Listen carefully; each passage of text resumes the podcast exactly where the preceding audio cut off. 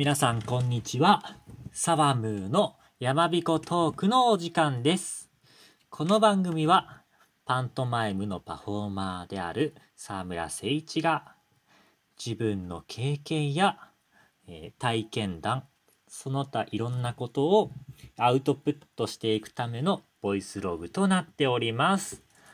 ということで、えー本日は沢村誠一のえー人物録人生の N 曲線ということで、えー私のえ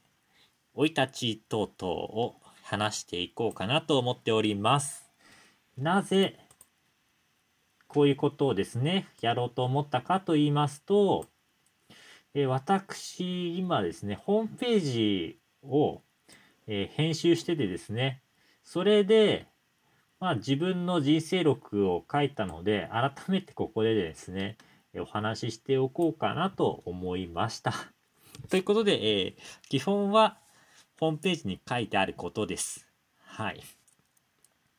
あとは他にも、えー横浜ナウさんとかでね、取材を受けたりしたこととかも書いてあるのかなって感じですので、まあ一般的にはですね、あの、非公開されてないところをお話ししていく回となっておりますが、え文章だけじゃなくて言葉でですね、話すことによってもうちょっと整理していこうかなと思っております。はい。ということで、えー私、パントマイムのパフォーマー、沢村誠一が、えー今、こうしてパントマイムをするに至ったいきさつについてのお話です。まず私、沢村がどこでパフォーマンスを知ったかと言いますと、えーこれは小学生の時ですね。えーもっと前から見てた気もしますが、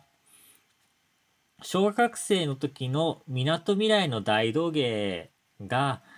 まあ一番、ああ、これが大道芸かっていうので鮮明に覚えてるパフォーマンスだと思います。まあ、学校にね、あの、ピエロが来たりとかもあったんですけど、あと、当時私が子供の頃有名だったのが、あの、シャボン玉のね、兄弟が有名だったんですけど、その人たちはちょっとまだそういうパフォーマンスとか大道芸っていう観点では見てなかったんでね、よくわかんないけど楽しいことしてくれる人たちだっていう、そういうニュアンスで見てました。仕事としては見てなかったですね。えーで、お話を戻します。え小学3年生ぐらいですね。えー家族で港未来に行った時に、あの、ランドマークタワーとかクイーンズスクエアの前で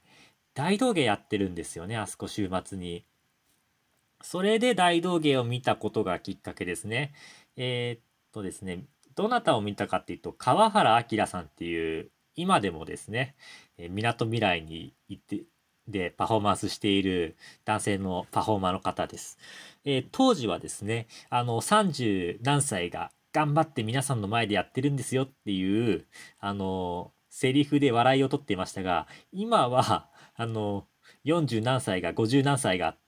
ていう感じでですね、今も現役で、えーおん似た言葉遣いのネタをやり続けて、常に受け続けてるというね、すごい方です、ございますよ。はい。もう、まあ、他にも、ね、でも、生でそれで印象があるのは、そうですね、川原明さんで、あとはですね、えー他衝撃的だったのは、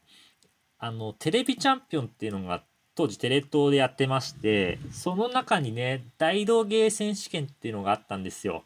で、あの、アパッチさんだとか、カジャさんだとか、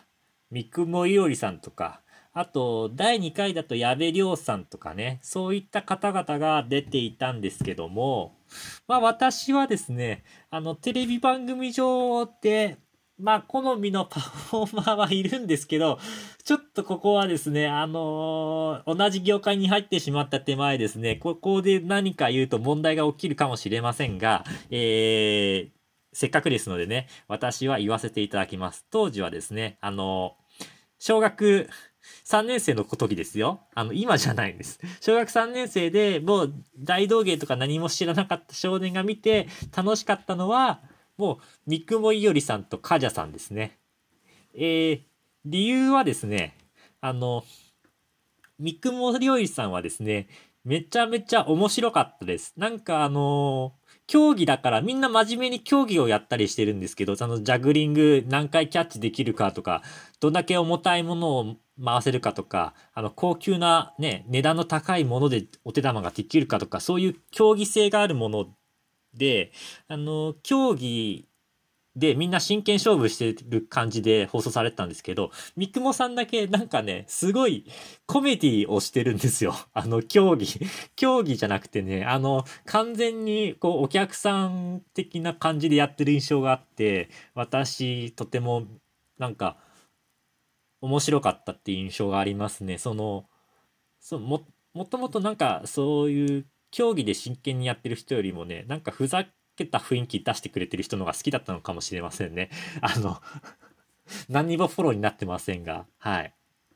で、カジャさんがね、なんで好きだったかっていうと、あの、矢印ですよ。あの矢印を頭につけて、あの、